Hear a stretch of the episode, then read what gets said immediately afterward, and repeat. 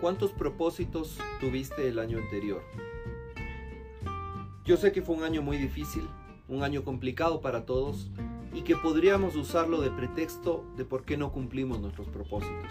La realidad es que si revisas la historia de tu vida ha estado llena de propósitos que no se cumplieron, de ideas que tenías para hacer en un año y que no se cumplieron.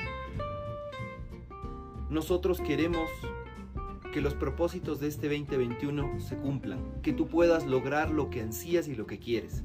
Y por eso te invitamos a un taller donde lograremos que esos propósitos se conviertan en objetivos y metas, que tú tengas un plan y puedas cumplirlos. Te esperamos.